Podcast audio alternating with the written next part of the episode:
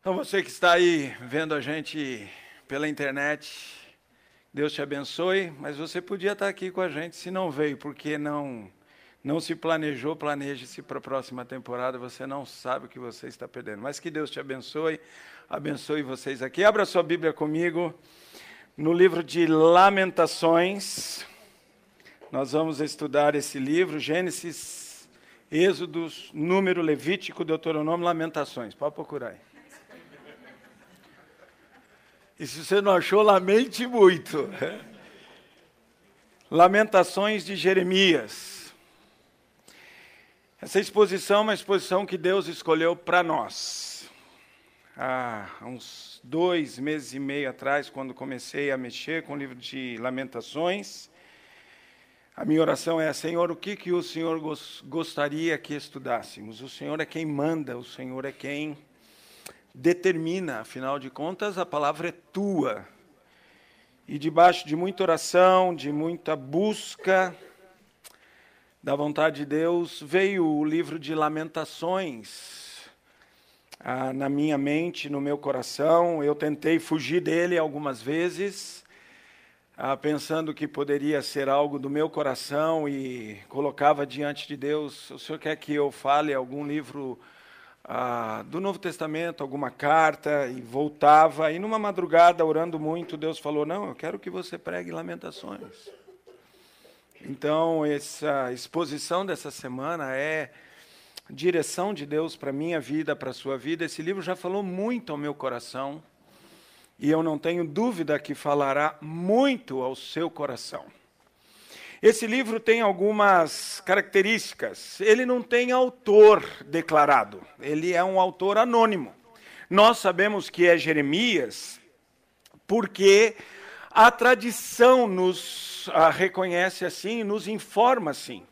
A tradição talmúdica, por exemplo, toda vez que nós encontramos alguma expressão da, da tradição talmúdica, nós precisamos levar muito isso em consideração, porque os escritores, não é, os, os ah, relatores do Talmud, eles reconhecem, Talmud é mais ou menos o comentário do Antigo Testamento ah, dos judeus, e eles reconhecem Jeremias como o autor de Lamentações, mas também nós temos vários momentos em Lamentações que se casam, não é? Que se encontram com o livro do próprio profeta Jeremias, que também nós temos no cânon bíblico, e por isso nós ah, podemos com certeza dizer o autor é Jeremias.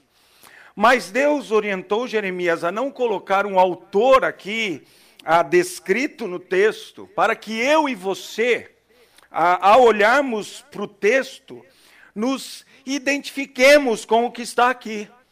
Isso é o anonimato bíblico. Ah, quando não se tem o autor declarado, é porque Deus queria que eu e você agora, no século 21, no ano de 2019, no mês de julho, no dia 23 de julho aqui, nos identificássemos com esse texto. Por isso ele é anônimo. A palavra de Deus está dizendo: leia o texto e põe o seu nome aí e se veja no texto, e olhe para o texto e tire para você tudo aquilo que eu, o Deus que inspirou esse texto, quer que vocês aprendam e assimilem. Essa é a característica, essa é a marca do anonimato nos livros das Sagradas Escrituras. Isso é fantástico. Mas de fato é Jeremias quem escreveu. E Jeremias, no versículo 1 do capítulo 3, ele diz isso para nós: Eu sou o homem que viu a aflição, que viu a pobreza, a angústia, a calamidade. Tudo isso pode ser traduzido por, a, por essa palavrinha na língua hebraica que, na minha versão, foi traduzida por aflição. É a palavra ani mas ela pode ser dor, pobreza, angústia, torpeza, calamidade, sofrimento. Então, ele é o homem que viu tudo isso. Ele contemplou nas ruas de Jerusalém destruída o coração de homens, de mulheres, de crianças, ele deixa claro isso para nós, de jovens, de príncipes, de plebeus, plebeus. E ele diz: Eu olhei e vi a dor da alma de cada um deles. Então o tema é o sofrimento como resultado do pecado pessoal, do pecado de terceiros e do pecado nacional. Nesse contexto está inserido aí Daniel, Sadraque, Mesaque, Abdinego, que foram para a Babilônia. Quando Jerusalém é destruída em 586 a.C., eles são levados cativos para a Babilônia. Muitos dos amigos de Daniel, segundo, segundo Crônicas 37, 26, morreram em Jerusalém. Foram mortos muitos jovens, muitas donzelas, diz o texto bíblico, muitos anciãos. Muita gente morreu em Jerusalém pelas mãos de Nabucodonosor. Na verdade, de Nabopolassar, que era o seu general de guerra. E alguns foram levados cativos ao cativeiro. A dor é tanta no cativeiro que quando você abre a Bíblia no Salmo, por exemplo, abre aí comigo, deixa o dedo aí em Lamentações, e vai para o Salmo 137. Você vê o lamento desse povo, a dor que é o cativeiro, as margens dos rios da Babilônia. Nós nos assentávamos e chorávamos, lembrando-nos de Sião. Versículo 1 do Salmo 30, 137. Nos salgueiros que lá havia, pendurávamos as nossas harpas. Quer dizer, não há alegria nem para tocar o instrumento. Pois aqueles que nos levaram cativos nos pediam canções, e os nossos opressores que fôssemos alegres, dizendo: Entoai-nos algum dos cânticos de Sião. Como? Como, porém, haveríamos de entoar o canto do Senhor em terra estranha? Essa é a dor daqueles que foram levados ao cativeiro. Sem terem culpa. Daniel era um homem muito fiel a Deus. Ele é um homem chamado de um homem muito amado pelo Senhor. Que culpa eu tenho, Senhor, para ter que viver todo esse lamento, toda essa aflição, toda essa angústia? Sadraque, Mesaque e Abdenego vão para a fornalha de fogo porque decidem não se dobrarem aos ídolos daqueles dias. Nós nos consagramos ao Senhor, e mesmo que o mundo inteiro se dobre a deuses falsos, nós não nos dobraremos. Mas vocês vão para a fornalha de fogo. Nós vamos para a fornalha de fogo. Nabucodonosor diz para eles: Não há Deus que salve vocês da fornalha de fogo. Saibam disso nós vamos para a fornalha de fogo. A verdade é que depois de tudo que acontece, Nabucodonosor diz: é, só o Deus de Sadraque, Mesaque e Abednego pode salvar da fornalha de fogo. Mas que culpa eles tiveram? Pecados dos outros, que afetou ou afetaram a vida diretamente deles. Pecado da nação. Certamente Daniel, Sadraque, Mesaque, Abednego Jeremias, Abacuque, Miqueias, Ezequiel. Eram homens fiéis na nação de Judá. Oravam ao Senhor. Buscavam ao Senhor. Daniel, a Bíblia diz que por três vezes ele adorava e orava ao Senhor.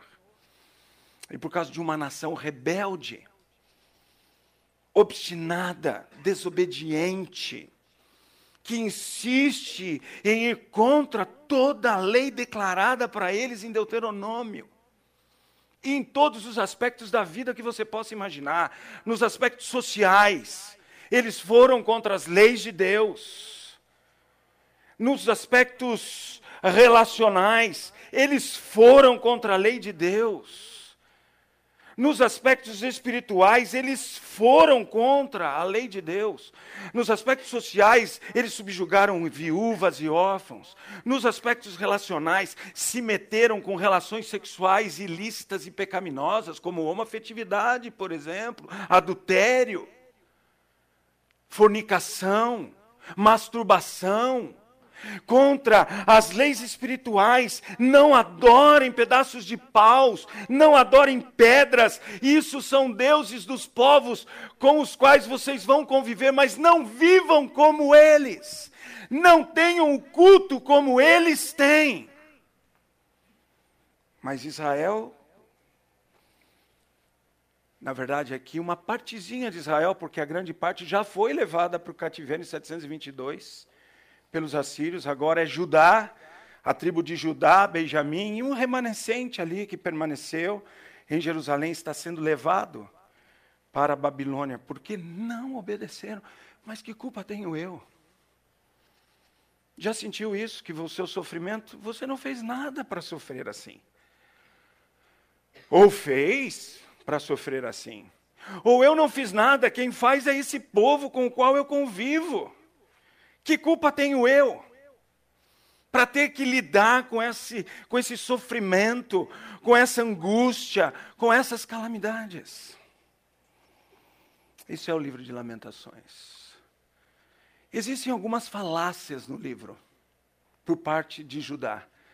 A confiança que eles têm na dinastia davídica.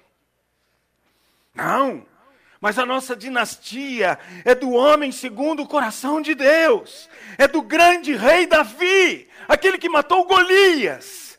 Aquele que vence e vence e vence povos e mais povos. Davi é conhecido como homem de guerra. Deus diz a ele: Você não irá construir o templo, porque você tem sangue nas mãos. Quem vai construir o templo é seu filho Salomão, porque você é homem de guerra. E Davi conquistou muito, mas muitos povos, na confiança do Senhor, isso é verdade.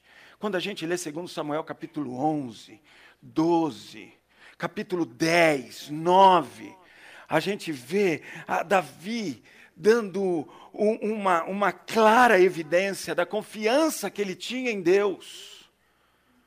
Ele vence coalizões de reis e mais reis e manda já retar tudo quanto é cavalo de guerra, queimar carro de guerra. Eu não preciso disso. Eu confio no Deus dos exércitos. Aliás, é isso que ele fala quando ele mata Golias.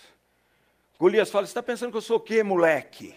Aliás, moleque, Saul chamou ele de moleque, o mais significante, não é? O pai dele chama ele de o mais significante.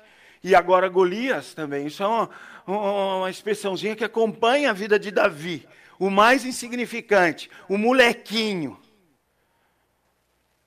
E aí ele diz: Eu vou contra ti em nome do Senhor Deus de Israel, do Deus dos exércitos de Israel, e acaba com Golias.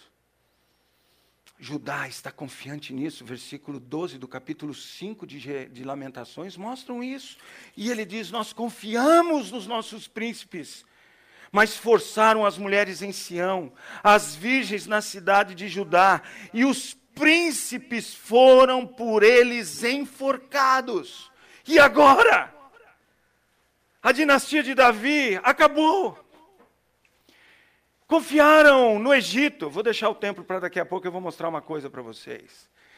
Confiaram no Egito, fazendo ah, né, acordos com os egípcios, pensando que o rei, o faraó do Egito, iria dar a eles segurança, vitória contra os babilônicos, também chamado de caldeus na Bíblia. E olha o que Isaías diz nesse tempo, não é, em que Israel, Judá, na verdade, está muito mais preocupada em confiar em homens do que em Deus. E lá em Isaías, capítulo 36, versículo 6, você encontra a Bíblia assim: Confias no Egito, esse bordão de cana esmagada, o qual, se alguém nele apoiar-se, lhe entrará pela mão e atrás passará. Assim é Faraó rei do Egito, para com todos os que nele confiam. Alguns de vocês têm me abordado e falado: Como é que você está, pastor? Você está bem? Estou muito bem. Hoje eu sou suportado por duas próteses. Mas a última vez que eu estive aqui, eu era suportado por uma bengala, assim como o Túlio. Cadê o manco da, da, da, da semana? Olha lá, o Túlio com a bengala. Quando a gente tem uma bengala para suportar a gente, a gente precisa saber se ela realmente sustenta o corpo. E quando eu a, adquiri bengalas, o que eu fiz, eu forcei essa bengala para ver se ela ia quebrar mesmo. Porque eu ia precisar sustentar todo o meu corpo, toda a segurança, não é assim, Túlio? Toda a segurança na bengala. E algumas vezes não caí, não me precipitei ao chão, rolando que nem uma bola, porque a bengala me segurou. Algumas vezes ela me brecou numa descida, outras vezes ela me empurrou numa subida. Agora, você imagina se eu tivesse com uma bengala, o Túlio, com uma bengala de cana de açúcar, e eu precisasse brecar-me na descida, na ladeira, não é, ali em São Paulo. Ela ia quebrar, e eu ia me precipitar ao chão. E eu ia ter sérios problemas de ferimentos, vários problemas da queda. Assim era Judá com relação ao Egito.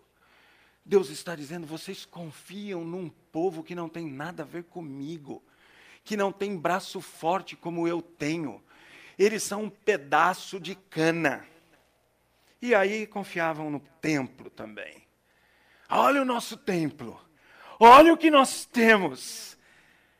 Na verdade, eles não davam a mínima para o templo. Eles ficavam adorando em pedaços, com pedaços de paus e pedras nos lugares altos da região da Judéia, próximos a Jerusalém. Iam para lugares altos e adoravam a deuses conhecidos como os Baals na Bíblia. Mas eles ainda confiavam no templo, o templo estava lá ainda construído, até o momento que Nabucodonosor entra em Jerusalém e destrói o templo. E agora o templo é um monte de monturo. Olha só essa foto aqui. Um monte de monturo. Essa foto que vocês estão vendo. Você não está passando aí, não? Essa foto aí que vocês estão vendo são pedras que foram amontoadas no ano 70 depois de Cristo. Isso aqui é uma outra destruição, mas esse é o que nós temos hoje. A destruição do primeiro templo em 586, nós não temos a pedra sobre pedra, porque Herodes veio e construiu o templo lá no primeiro século. Mas em 70 depois de Cristo, o general Tito, ele derrubou o templo. E isso aí é pedra sobre pedra do templo de Jerusalém do ano 70. Olha, viajar para Israel é uma coisa fantástica. Eu costumo dizer que é a Bíblia em 4D, porque a gente põe a mão nisso, então a gente sente as pedras. Eu pus a mão nessas coisas aí, ó. Eu sentei nessa pedra aqui, ó. Eu devia ter tirado uma foto sentado nela, mas poderia ser que eu fosse preso lá, né? Então eu não quis correr o risco. Depois que eu saí, eu falei, Denise, tira a foto. São fotos da Denise aqui. Você toca nessas pedras e lembra o que aconteceu com Jerusalém 70 depois de Cristo. Aqui está uma parte do muro do templo que por não estar próximo ao que eles entendem o santo dos santos, não tem ninguém aí, só tem pedra. Aqui para frente, ó, a pedra está aqui, vamos pôr aqui, ó, a gente encontrou as lojinhas que Jesus expulsou os mercadores do templo, elas estão lá, você entra nas lojas, não dá para comprar nada porque os mercadores foram expulsos do templo, não é? Eles não estão mais lá. Mas as lojas estão lá, a gente entra nas lojas, você imagina, não é? Uma pomba sendo vendida aqui. É 4D Israel, gente. É fantástico. Vocês têm o, cheiro ali da região. Você degusta as comidas que Jesus comia. Você vê as coisas que Jesus viu. Quer ir para Israel? Fala com o Túlio. Túlio, fica em pé aí, manco. O manco da semana. Até o final de semana a gente faz um milagre nesse menino aí. Fala com ele, vamos para Israel com a gente. Em janeiro agora tem uma viagem, fantástico. Mas isso aqui, ó, são as pedras do templo. Do lado de lá, você está vendo um muro lá, na ponta lá tem um muro assim, fazendo 90 graus aí, ó. Do lado de lá está o que é conhecido como Muro das Lamentações. Lá ferve de gente.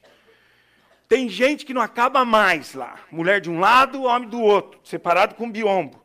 Aí eu perguntei lá, por que, que as mulheres não oram aqui? Aí os caras de pau dizem, não oram aqui para a gente não ficar olhando para elas e esquecer de orar. Mas são os caras de pau, não é? Jesus tinha razão quando disse, não é? Se o teu olho direito te faz pecar, arranca fora, não separa a mulherada de vocês. Não é isso que a Bíblia diz? Até hoje isso acontece lá. É para a gente não ficar olhando para as mulheres. E para a gente não, não, não se desviar da, da, da devoção a Deus, larga a mão de ser safado e se santifica. E aprende a orar do lado de uma mulher e não ter pecado na sua vida, seu cachorro miserável. Não é assim? Então tem coisas desse tipo lá ainda. Jesus tinha razão, arranca o teu olho direito, arranca a tua mão direita. Lida com o teu coração. Mas é assim. Do lado de lá, porque eles acham que é mais próximo ao Santo dos Santos. Santo dos Santos que Nabucodonosor derrotou, derrubou. E derrubou porque Deus disse: Eu vou deixar derrubar. Eu vou deixar derrubar nos dias de Jeremias, porque vocês não me obedecem e vocês confiam em pedaços de pedra, quando deveriam confiar em mim, o Deus que é adorado dentro desse lugar. Lamentações existe porque o povo confiou nisso aí, ó, em pedras e não em Deus.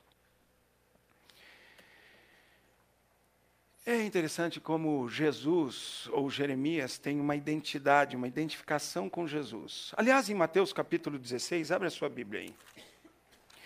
Em Mateus 16, nós encontramos a palavra de Deus dizendo assim para nós. No versículo 13. Indo Jesus para os lados de Cesareia, de Filipe, perguntou aos seus discípulos: Quem diz o povo ser o filho do homem? E eles responderam: Uns dizem João Batista, outros Elias e outros Jeremias. Jeremias ou algum dos profetas. É interessante como até hoje eles pensam assim. Quando eu estava em Israel, temos uma guia excelente lá. Conversei, aliás, com Túlio hoje. Pede para que seja essa guia de novo lá agora em janeiro. Excelente. Mas ela é uma judia brasileira, nascida em Porto Alegre, gaúcha. Mas ela é uma judia, mas ela tramita tão bem na história do cristianismo, ela conhece tanto o Novo Testamento, que alguns viajantes que estavam na nossa viagem perguntavam: ela é crente, pastor? Ela é crente? Ela não, gente, ela é judia e não tenta evangelizá-la. O que ela pediu, pastor, fala para o teu grupo não tentar me evangelizar. Ela falou isso. Olha, já teve gente querendo me batizar no Jordão aqui. É, por favor. Então eu falei, pessoal, gente, ora por ela, ora, ora. Não é? Não fala nada para ela. Pergunta o que você quiser de Israel, mas não, não tenta evangelizá-la, porque ela pediu isso para nós. Então vamos ser simpáticos. Deus sabe quando ela vai encontrar Jesus como Salvador, se vai encontrar. Então nós vamos orar por ela. Mas um dia eu estava andando com ela assim, lado a lado, o pessoal vendo as coisas, tocando, cheirando, alguns comendo. Bíblia em 4D, Israel. E eu estava andando com a Aline, o nome dela é Aline, estava eu, a Aline e a Denise. E eu disse, Aline, você conhece tanto o Novo Testamento que eu estou impressionado. Eu estou impressionado com o seu conhecimento. Quem é Jesus para você? Eu perguntei para ela. E ela disse assim: Pastor Darcy, eu não posso negar a historicidade de Jesus. Ele andou por aqui. Olha que coisa genial. É? Ele andou por aqui. Ele esteve aqui. Nós estamos vendo que ele esteve aqui. Mas Jesus, para mim, é um grande profeta. É exatamente isso que Mateus 16 está revelando para nós. Quem não o conhece como Salvador, o reconhece como um grande profeta. Por isso que os judeus daquela época diziam: ele é Jeremias. Eles dizem isso até hoje lá. A Aline falou isso para mim. Até hoje. Ele é um grande profeta. Jeremias é identificado com Jesus em alguns momentos. Os dois são odiados sem motivos. Lamentações 3,52 diz que Jeremias é odiado sem motivo. João 15, 25, há um texto referindo-se a Salmos, e Jesus diz: E isso aconteceu para que se cumprisse o que estava escrito: foi odiado sem motivo. Ridicularizados pelos líderes. Jeremias é ridicularizado pelos líderes da sua época do judaísmo.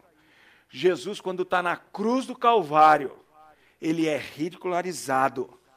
Desce daí. Você não falou que destruiria o templo? Então agora desce aí da cruz e destrói porque não entenderam o que ele havia falado. E rejeitados pela família. Em Jeremias 11, 18 a 23, nós vemos a rejeição que Jeremias teve da própria família dele, dos irmãos dele, dos primos dele, dos, pa dos pais, dos tios. de gente que, que era do meio dele. Quando pais, digo pais, não é propriamente o pai e a mãe de Jeremias, mas a, a, aquela ascendência de Jeremias.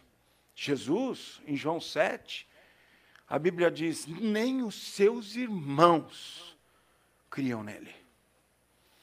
Então há aqui uma tipologia de Jeremias com Jesus.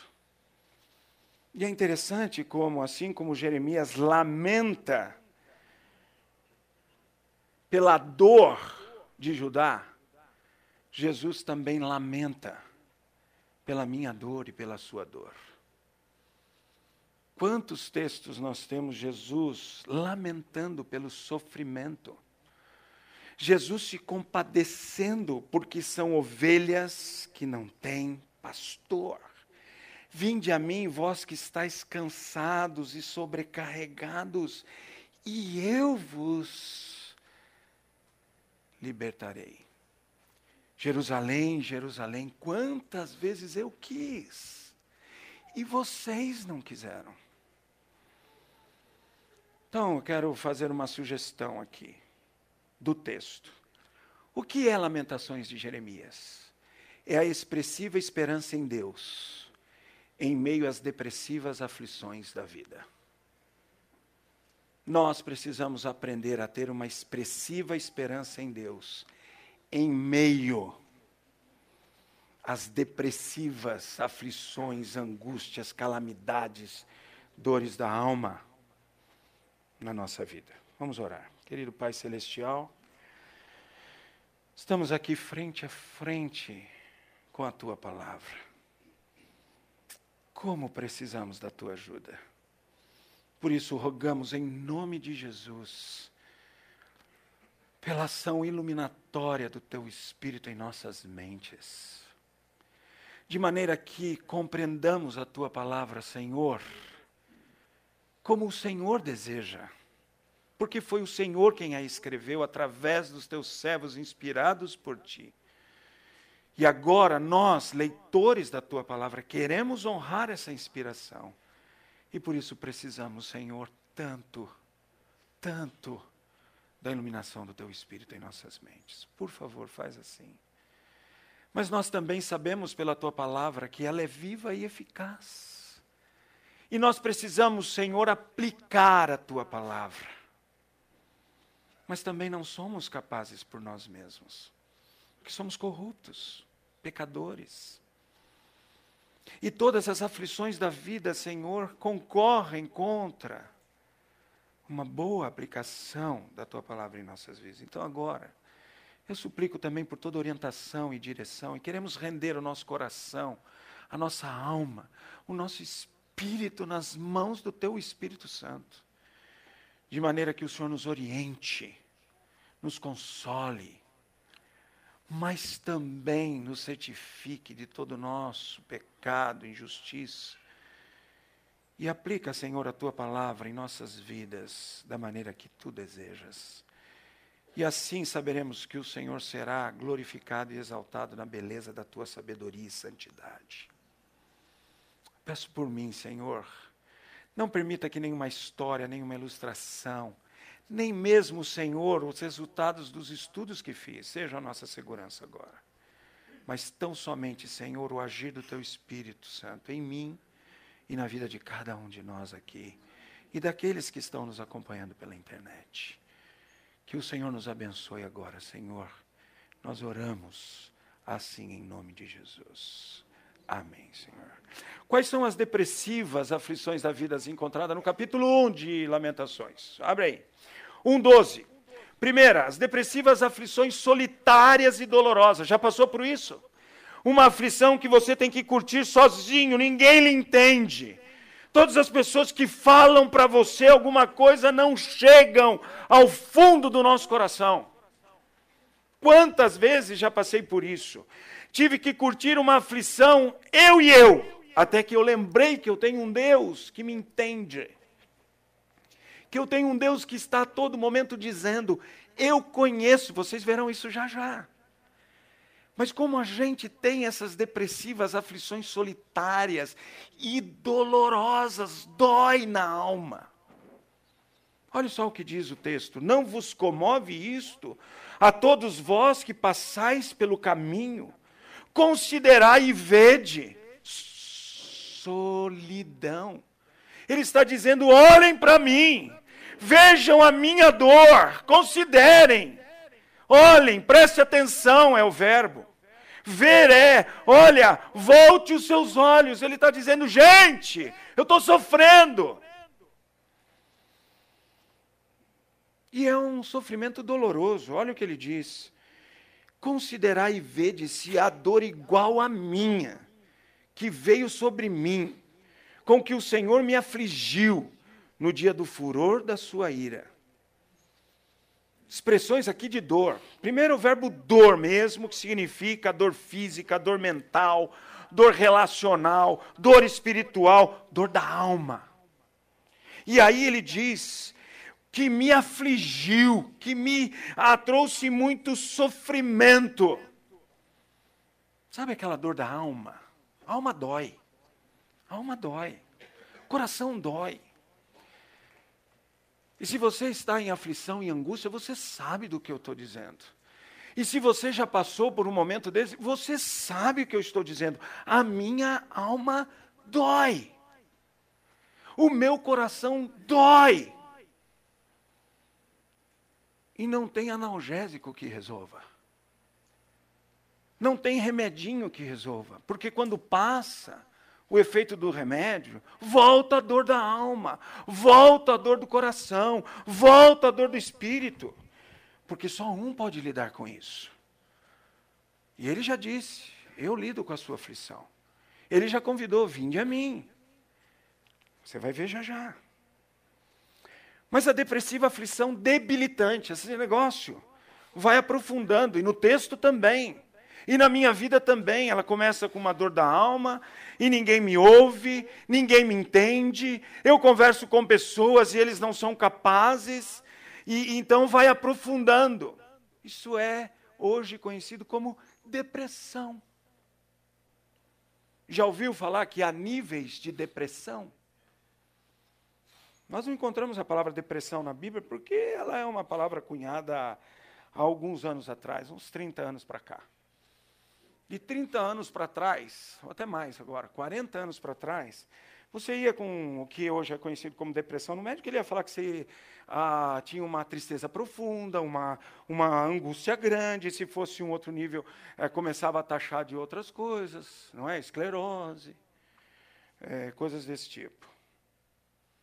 E tem isso no texto. No versículo 14, você tem uma aflição debilitante. Agora começam a me enfraquecer, os ombros começam a cair, não é? O rosto vai para baixo, não é? As costas encurvam. O jugo das minhas transgressões está atado pela sua mão, e elas estão entretecidas, subiram sobre o meu pescoço. Sabe qual é a expressão aqui? Trepadeira. É como se aquela aflição vai trepando na minha alma e vai subindo. Já viu uma trepadeira subindo num tronco, subindo no muro? Ela vai, não é? Enfincando as raízes e vai ah, pegando tudo. E, e, e, e Jeremias está dizendo: Eu estou sufocando com as minhas aflições. Trepadeira é a palavra. Elas estão como trepadeiras subindo sobre o meu pescoço vai tomando a alma, vai tomando o coração, vai tomando tudo, e agora eu estou. Já se sentiu assim? Você está se sentindo assim? Pode ser que um dia aí pela frente você se sinta assim. Eu já me senti assim. Como se uma trepadeira tomasse a minha alma e vai me sufocando. E debilita a nossa força.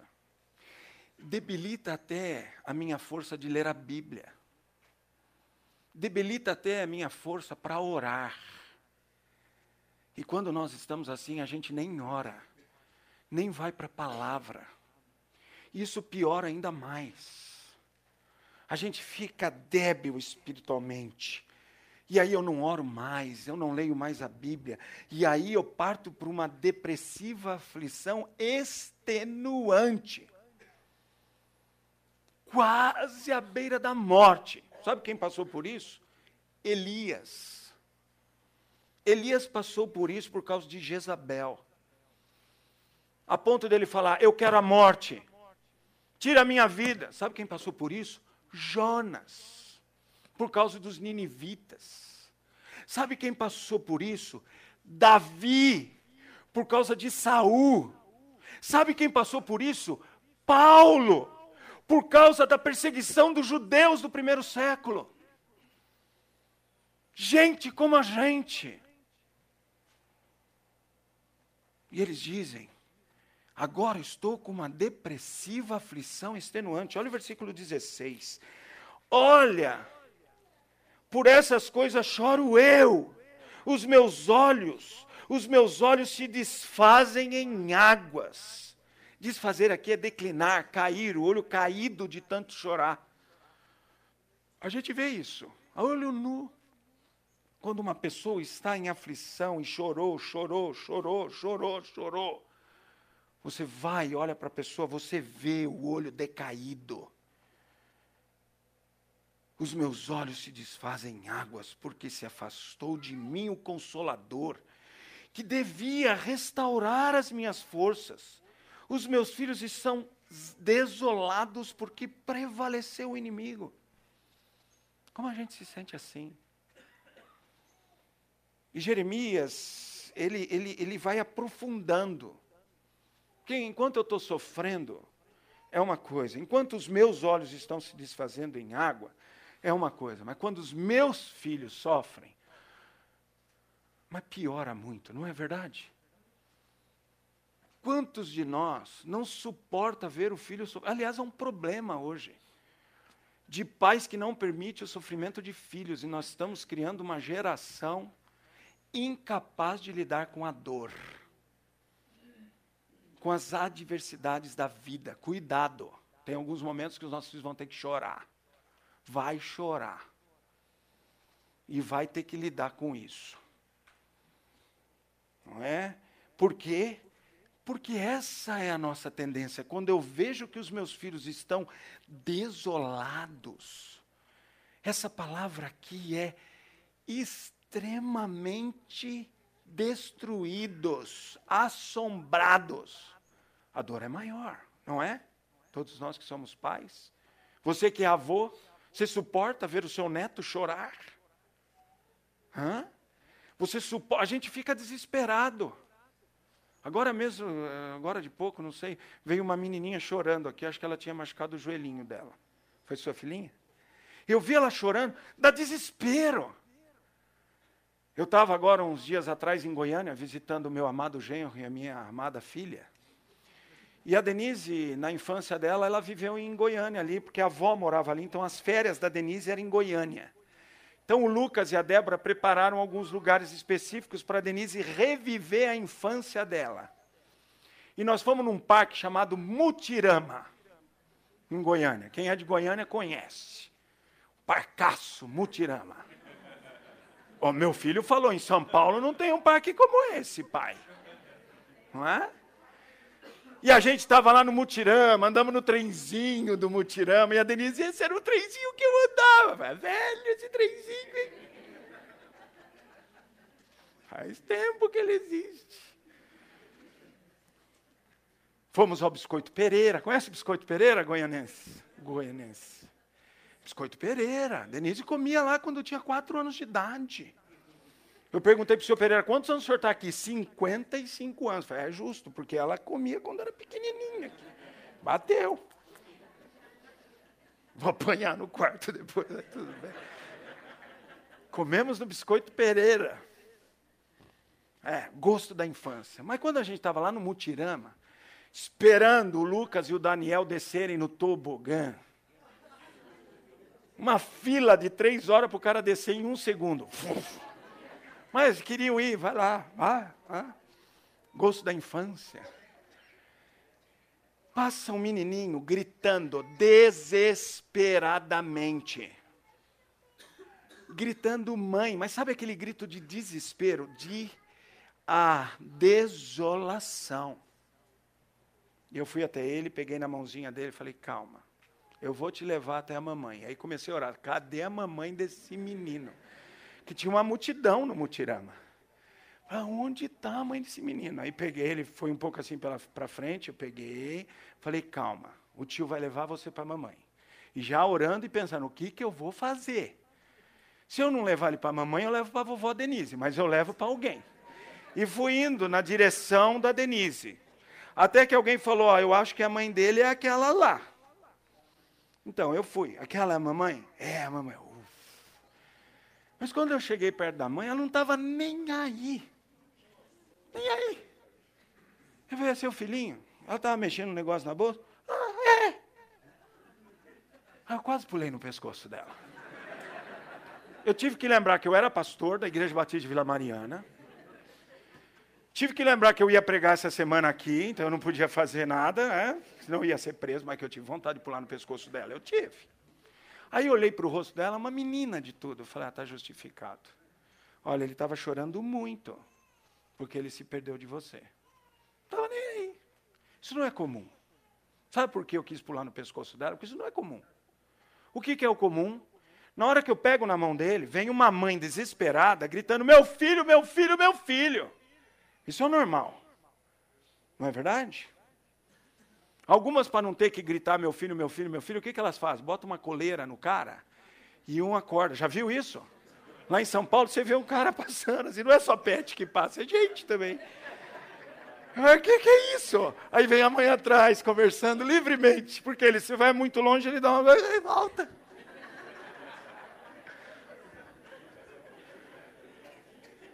Terrível. Mas o comum é o quê? É isso que Lamentações diz. Eu sofro, sofro muito. E o versículo 20? Olha, Senhor, porque estou angustiada. Turbada está minha alma. Esse verbo turbado é fantástico no texto, porque ele é usado no modo verbal que se usam algumas poucas vezes no Antigo Testamento. Para intensificar muito, muito o campo semântico da palavra. No hebraico, quando você usa um verbo, você tem modos verbais que você pode intensificar ainda mais a força do verbo. Esse modo é usado algumas, menos de dez vezes no Antigo Testamento. E uma delas está aqui, para intensificar. Há muito sofrimento, há muito tormento, há muita aflição na minha alma. Como a gente se sente assim? E o que fazer? O que eles faziam nessa época? Como é que eles lidavam com isso? O que, que eles tinham para lidar? Eles tinham já a Bíblia. Tinham, por exemplo, os salmos. Eles cantavam os salmos no templo, lembra? O templo foi destruído agora, mas ele existia e a gente cantava lá os salmos do rei Davi, o nosso grande rei. Então, abre a sua Bíblia no Salmo 31. Lá no capítulo 3, 25, Jeremias diz assim em Lamentações: que Deus é bom, Deus é muito bom para aqueles que nele esperam. Está lá no versículo 25 do capítulo 3 de Lamentações. E aí eu vou para o Salmo 31, que era um texto que qualquer um deles ali, lamentando nos dias de lamentações, podia olhar, ver no pergaminho, pedir para que o sacerdote ah, lesse para eles. E no Salmo 31 eu encontro expressões da expressiva esperança no cuidado reparador de Deus em meio às aflições da vida. Lembra o que ele diz lá em Lamentações? Não há quem me console. Estou muito aflito, não há quem volte o seu olhar para mim. Olha o que diz o versículo 5 do Salmo 31. Nas tuas mãos entrego meu espírito. Tu me remiste, Senhor, Deus da verdade. Olha o versículo 7. Eu me alegrarei e regozijarei na tua benignidade, pois tens visto a minha aflição, conheceste as angústias de minha alma. Aleluia. Que eu tenho um Deus assim, você também. Enquanto a sensação na angústia é que ninguém se volta para mim e olha e presta atenção à minha dor, Deus está dizendo para mim e para você aqui no Salmo 31, 5, dá o teu espírito a mim. Entrega o teu espírito nas minhas mãos. Nós conhecemos esse texto porque Jesus o usou lá na cruz do Calvário. E parou aí. Mas Jesus usou, Jesus usou porque ele conhecia o Salmo 31, 5. E ele sabia em quem ele deveria depositar as suas mãos. Não era nas mãos de João, que ficou lá na cruz, porque o resto deu no pé. Todos eles disseram: Nós vamos contigo, Jesus. Vocês não sabem o que vocês estão dizendo, nem você, Pedro. Antes que o galo cante, três vezes você vai me negar, Pedro. Imagina, Senhor, eu vou com o Senhor até a morte. Todos eles dizem: Nós também. Jesus está crucificado. Sabe quem está lá com ele? Só João. O restante está amedrontado. Justamente amedrontado, porque não era fácil a morte da cruz. Não era fácil encarar o Império Romano. E a maior prova da ressurreição histórica de Jesus é que esses covardes foram tomados de um encorajamento. Agora a palavra que está na moda é empoderamento. É? Não é essa a palavra agora que você ouve para lá e para cá? O empoderamento. E esses camaradas que se acovardaram agora correm risco de morte. Quando são ameaçados, importa obedecer a Deus do que aos homens. Nós vamos continuar pregando, mesmo que vocês nos ameacem. Os camaradas vão presos e continuam pregando. O que, que aconteceu? Eles viram Jesus ressuscitado. E isso fez muita diferença. Mas no momento da crucificação só está Jesus lá. João está lá com Maria, mas o que, que eles podem fazer? Agora, Jesus sabia em quem ele deveria confiar. Ele nos dá exemplo a ser seguido. E ele entrega o seu espírito às mãos de Deus. E aí o salmista diz para nós: Eu entrego o meu espírito, o salmista Davi, nas tuas mãos entrego o meu espírito. É para o Senhor.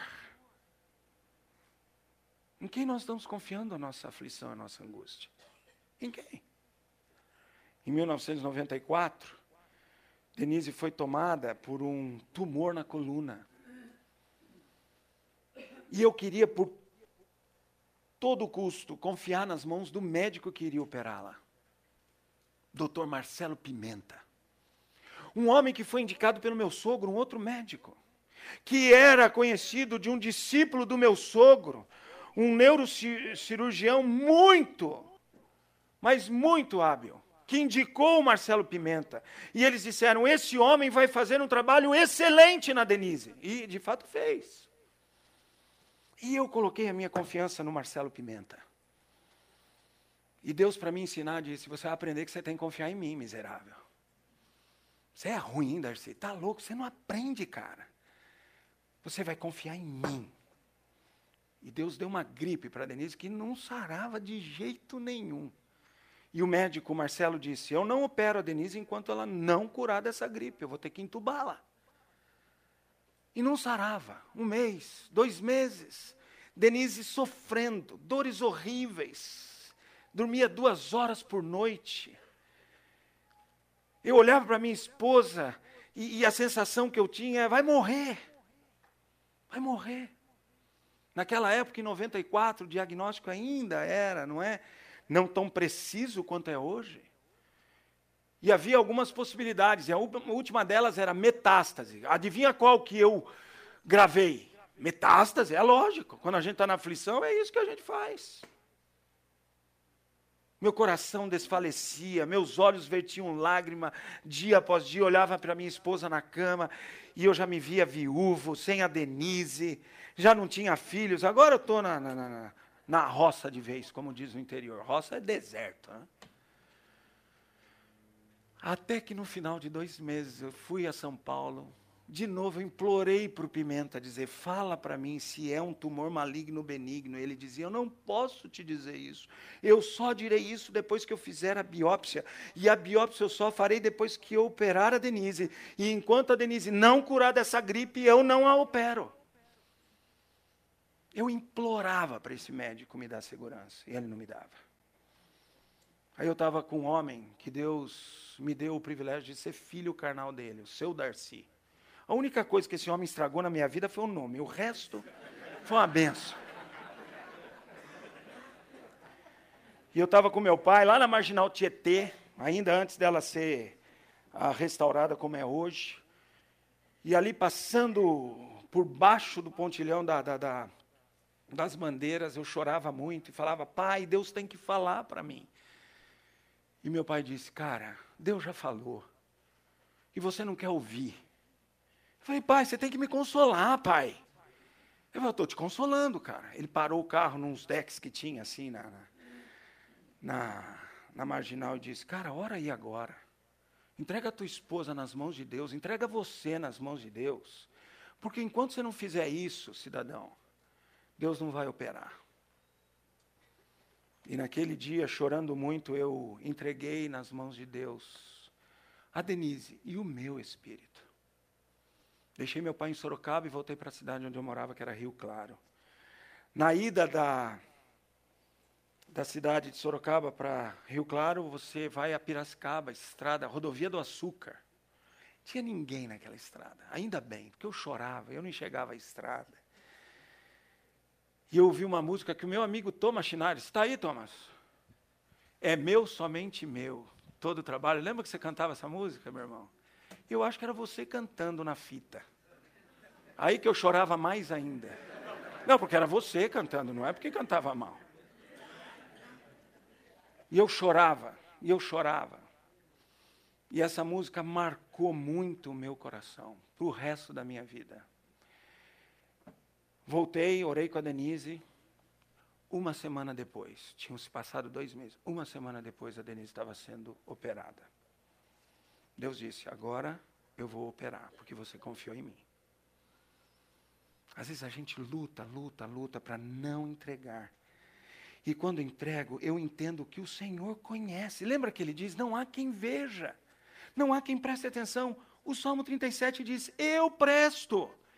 Eu, eu sei qual é a sua aflição, eu conheço a sua angústia, eu conheço a sua aflição. Confia no Senhor.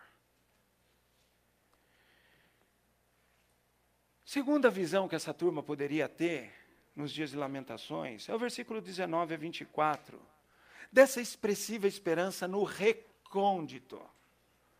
Recôndito é aquele lugar que Deus acolhe a gente assim, ó debaixo das asas dele é um recôndito. Levar para o lugar de segurança, para a pedra mais alta é o recôndito. Olha só o que diz o texto. Como é grande a tua bondade, que reservaste aos que te temem, da qual usas perante os filhos dos homens, para com os que te se refugiam. No recôndito da tua presença, tu os esconderás das tramas dos homens. No esconderijo ocultarás, da contenda de línguas. Bendito seja o Senhor que engrandeceu a sua misericórdia para comigo numa cidade sitiada. Parece que Davi já estava prevendo que a sua descendência, os seus ah, tataranetos, iriam pisar na bola. E ele diz: Olha, o Senhor me esconde numa cidade sitiada. Eu disse na minha pressa, estou excluído da tua presença. Dizer na pressa é quando a gente está angustiado, desesperado, sabe aquela coisa da trepadeira subindo assim no meu pescoço. E a Bíblia diz: Eu disse na minha pressa, estou excluído da tua presença, o Senhor não olha para mim. Não obstante, essa palavrinha é muito pertinente, pequenininha. Aken, só isso no hebraico. Mas essa, ela significa certamente, seguramente, ouviste a minha súplice voz quando clamei por teu socorro. Eu pedi autorização ao meu minha ovelha Carlos Valentim, cadê você? Está ali. Esse homem aí é executivo do banco original. Manda no banco original. Se você é cliente do banco original, tem que fazer alguma reclamação, vá falar com ele. Elogio também. Mas um dia na história do Carlos e da Priscila, ele teve que lidar com aflição e angústia. Ele vinha de uma outra corporação, saiu dessa corporação e ficou desempregado algum tempo. E um dia a Priscila me abordou lá na igreja e disse: Pastor, Carlos não está bem. Ore por ele. Lembra disso, Priscila? Num domingo de manhã. Falei, vou orar e vou ligar para ele, Priscila. Saí da igreja, estacionei o carro na garagem do prédio, liguei para o Carlos de lá. Falei, eu liguei para orar com você, Carlos. Eu sei que a situação está muito lamentosa, difícil. E ele me contou algumas coisas. E oramos juntos. Aí um belo dia o Carlos vem dar um testemunho para mim. Contando de uma história fantástica da vida dele de um momento em que ele estava de novo numa aflição enorme. E o pastor Darcy não ligou para ele. Graças a Deus. Eu não tive a percepção de ligar para minha ovelha naquele momento. Mas sabe quem ligou? Deus. Por WhatsApp. Deus tem uma habilidade de usar o WhatsApp. Eu fico mandando bom dia. Ele manda a palavra dele mesmo. E o Carlos abriu e tinha um texto que era exatamente o que ele precisava ouvir naquele dia. Compartilhe o texto com a gente. Você lembra o texto? É isso. Deus manda o WhatsApp para a gente. Do nada, apareceu no telefone dele. E Deus falou diretamente com o coração dele. É assim que Deus faz. Por isso que o salmista termina dizendo assim, ó. Amai o Senhor, vós todos os seus santos. O Senhor preserva os fiéis, mas retribui com largueza ao soberbo. Sede fortes e revigore-se o vosso coração, vós todos que esperais no Senhor. Une esse texto do Salmo 37, 31, 24 com Lamentações 3, 25. Olha só que coisa linda. Bom é o Senhor. Bom é o Senhor para os que esperam por Ele, para a alma que o busca. Entrega, entrega a tua vida, a tua aflição, a tua angústia, teu espírito nas mãos do Senhor, que Ele conhece a nossa aflição. E não há ninguém melhor do que Ele para cuidar de todos os desesperos da nossa vida.